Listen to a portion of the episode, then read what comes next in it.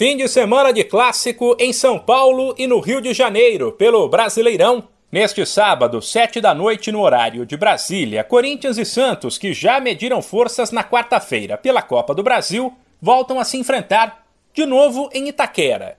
O timão na caça ao líder Palmeiras, que tem apenas três pontos a mais, enquanto o Peixe, que já foi o primeiro colocado, mas despencou para oitavo, está a três pontos de entrar no G4. Aliás, ainda nessa disputa por uma vaga na Libertadores do ano que vem, Botafogo e Fluminense fazem um confronto direto domingo às quatro no Newton Santos.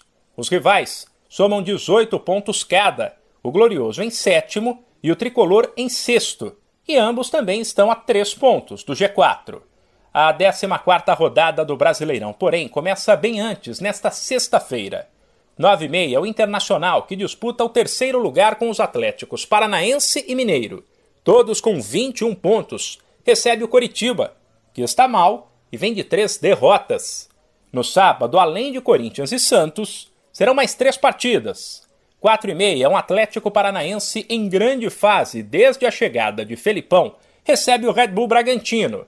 Às 7, o Flamengo, que está a um ponto da zona de rebaixamento, tenta se recuperar diante do América em um confronto direto no Maracanã, enquanto às nove o vice-lanterna Fortaleza visita o Atlético Mineiro.